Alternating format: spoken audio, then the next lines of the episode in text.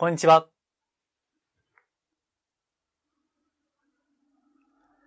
波動カウンセラーの林明宏です。今回早速本題に入ります。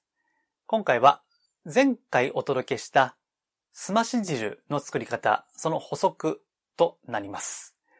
え今ですね、断食、まあ、私は不食、食べないですね。不食と呼んでいますけども、この撮影日で7日目になります。まあ、詳しくはこの次また別に1本撮りますので、そちらをぜひご覧いただければと思うんですけども、前回ですね、スマッシュ汁、これを私は昼と夜ですね、1日2回飲んでいます。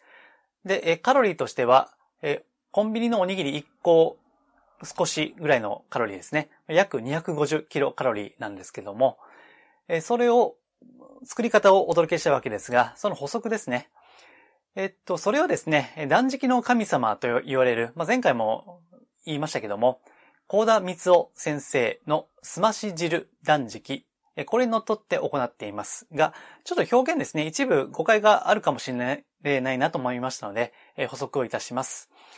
まず作り方はですね、前回のあの動画をご覧いただきたいんですけども、水3号 540cc の水と、それに昆布 10g、椎茸、干し椎茸 10g ですね。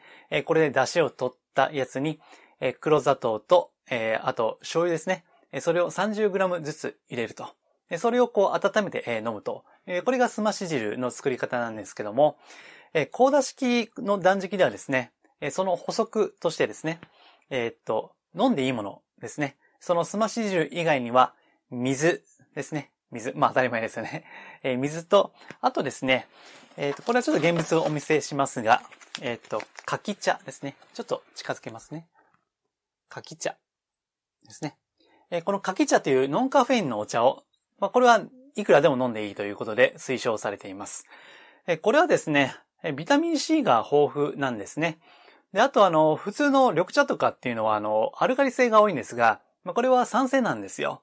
でそれが胃にも負担なく優しいということで、えー、高田式ではこの水と柿茶のみですね。飲み物は。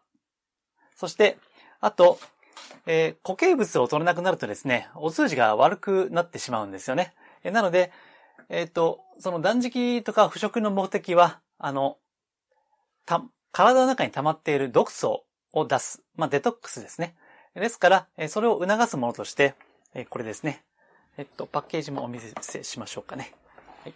えー、っと、見るかな？ミルマグ。ミルマグ。ですね。この中に入ってるのがこれですね。えー、ミルマグ液って書いてますよね。はい。えこれは錠剤タイプと飲むタイプとありますが、私は、あの、固形物は極力取らないようにしてますので、えこの飲むタイプを使っています。はい。ミルマグですね。で、え前回ですね、え水マグというのをご紹介しました。まあ、どっちもこれ、水マグっていう商品もあるんですね。えいずれも成分はほぼ同じかと思います。まあ、マグネシウムが入ってるんですね。で、これが、あの、便通を促すということですね。えただですね、あの、実は、この今朝ですね、水マグ使い切ったんですよ。家に、あの、在庫であるやつね。で、水マグを最初は使っていたんですけども、んなんかね、あの、今、実は水マグではなくて、え水マグエースっていう名前に変わってます。で、エースに変わった時にパッケージも変わって中身も飲みやすくサラサラになったんですけども、まあ、同時にこう、ちょっとね、個人的には、ダウングレードしたかなと、劣化したかなというふうに思っています。えー、前、その前のバージョンの水マグの時に飲んだ量を、水マグエースになってから飲んでも、効き目が悪いんですよね。まあ個人的なんですけどね。なので、ちょっとどうかなと思っていて、あとですね、最近、え最近でもないか、ちょっと前に値上げをしたんですよ。この水マグエースがね。え、エースになった時も値上げしたんですけど、まあ、さらさらに値上げをしたんですね。で、だから、あの、取り扱ってる通販のサイトなどでもですね、えー、水マグからミルマグに販売を切り替えるところも、えー、結構ありましてね。なんで、あの、コストパフォーマンスとしては、あこのミルマグの方がいいので、まあ私はこれを飲もうと。まあまだ飲んでないですね。あの、明日から飲みますけども、今日まで水膜だったんで、明日からこれを飲もうと思っています。はい。えっと、アマゾンとか楽天とかで、え普通に売ってますんで、まあ、よければ検索してみてください。はい。で、えここまでが、あの、コーダー式断食の、まあ、正当なやり方ですね。えー、つまり、えっ、ー、と、すまし汁と水、かき茶、水膜ですね。えー、これ以外は一切取らないということですね。えー、ただ私は、あの、もうちょっと自由にやりたいわけです。あの、まあ、なんていうかな、病気治すとか、生活習慣病を治すとか、それが目的ではなくて、あくまで私は、まあ、次の動画でも言いますけども、心身の浄化が目的で、え、決して我慢してはいけないというのが根本にあるんですね。なので、我慢しないための、まあ、これは独自の我流です。え、それをですね、ちょっと、あの、前回もちょっと言ったんですけど、それが正当なやり方と我流とごっちゃになっちゃいけないなと思ったんで、今ここで補足をしているわけです。はい。では、まず何をしてるかっていう話ですけども、まずですね、あ、持ってくるの忘れたな。しまったな。まあ、いいか。はい。えっ、ー、と、まずは、クロレラを飲んでいます。えー、クロレラっていうのは、あの、緑の粒ですね。えー、緑の粒。え、まあ、青汁の、なんか、まあ、硬いバージョンと言いますかね。うん青汁を、あの、錠剤で飲んでる感じですね。え、その、クロレラ。え、私が飲んでるのは、八重山クロレラと言われるものです。八重山クロレラですね。え、検索すればいくらでも情報が出ます。えー、Amazon とか楽天とかでも普通に売られています。え、これが添加物が一切ないので、え、これを、え、毎朝、寝起きにですね、10粒、まあ、10錠ですね、飲んでいます。で、まあ、勘のいい方はですね、ここで、え、それ固形物やないかと。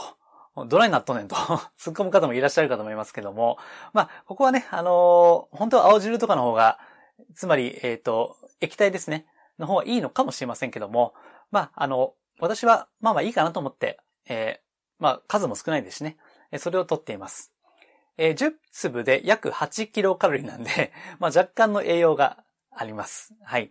ただまあ、あの、これはビタミンとか、そういった酵素ですかね。その補給として飲んでいます。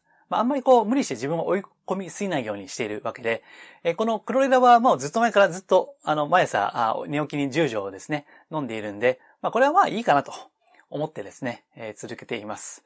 なんで本当はですね、あの、ミキサーで砕いたりとか、歯で噛むですね。それもいいんですけど、まあ、ミキサーはめんどくさい。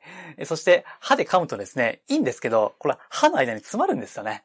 一回やってたことあるんですけど、どうやら、あの、クロレラ作ってるところのメーカーさんのこの社長さんはですね、噛んでるらしいんですけど、そうするとね、あの、歯に詰まるんですよね。まあ、それはちょっといや、どうかなと思うんで、まあまあ、固形物ではあるけど、まあ、これだけは例外として いいかと思って、えー、まあ、適当にやっています。はい。えー、それとあとですね、えっと、こちらは、まあ、一例ですけどね、えー、ノンカフェインのコーヒーですね。ノンカフェインのコーヒー。まあ、これインスタントですけど、えっと、別にこれおすすめっていうわけじゃありません。えー、お好きなものは結構なんですけども、えー、商品名がマウントハーゲンオーガニックフェアトレードカフェインレスインスタントコーヒーというものですね。えー、これを飲む。あとはですね、えー、ノンカフェインでももうもう一つあります。あの、ドリップするタイプのやつですね。えー、それもありますんで、ちょっと、まあ、今、ここにはないですけども、えー、それか、まあ、これかですね。えー、それを飲んでいます。えー、あと、コーヒーは、えー、ドトールかスターバックスでですね、えー、ノンカフェインのコーヒー、まあ、デカフェですね。えー、それを飲んでいます。えー、コーダ式ではあ、ノンカフェインのコーヒーはありっていうのは書いていませんので、えー、多分、あの、正当ではないと思います。えー、ただ、えー、私の場合は、こう、普通に生活をしながらですね、生活のリズムをあまり崩さない程度に、えっ、ー、と、まあ、あの、別に、この不食断食してるだけじゃないですからね。普通に仕事もしています。えー、カウンセリングもしています。はい、ヒーリングもしています。はい。えなので、あの、無理なく普通の生活のリズムを崩さない。私はあの、今ちょっとブログ一時中断していますけども、よくあの、前はですね、えー、喫茶店でパソコン広げて、こう、カチャカチャやってましたんでね、え、そのリズムってすごいいいんですね。え、なので、えコーヒーは飲んでいます。はい、ノンカフェインですけどね。はい、えあとはですね、えっと、今あるのが、うんと、これもカモミールですね。これ別におすすめではないです。はいあくまで今持ってるやつです。えー、多分無農薬でもないと思います。はい。えー、このカモミールティーですね。とか、あとは、えー、これも別に無農薬ではないと思います。あ、勇気か。勇気ですね。はい。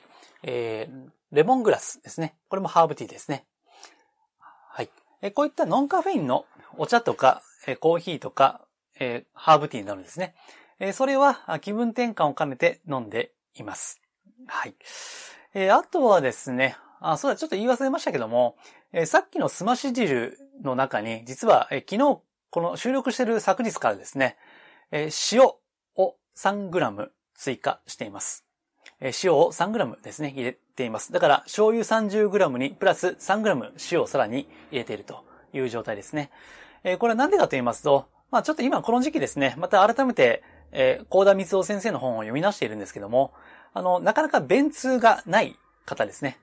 便通がない方は、ナトリウムの量を増やすとですね、腸が刺激されて、まあ、便意を催しやすいということが、あの、書かれていました。なので、私実はですね、あの、今日で7日目なんですけども、えっと、いつだったっけな、3日目まで何もなかったんですよね。まあ、固形物取らなくなりますと、便通がなくなるというのは、まあ、これはもう、あの、過去も経験してますし、あの、そういったことも書いてはいるんですね。なんで、知識ととしてはあるんですけども、うん。なんかなかったんですね。もう、そろそろ出したいなということで、えー、あの、この4日目にミルマグ、あ、水マグを飲んだんですよね。そしたらちょっと出たんです、夜に。ただ、えー、5日目のも水マグを飲んだんですけど、出ないんですよね うーんと思ってね。だから、えー、この収録している昨日、まあ、6日目ですね。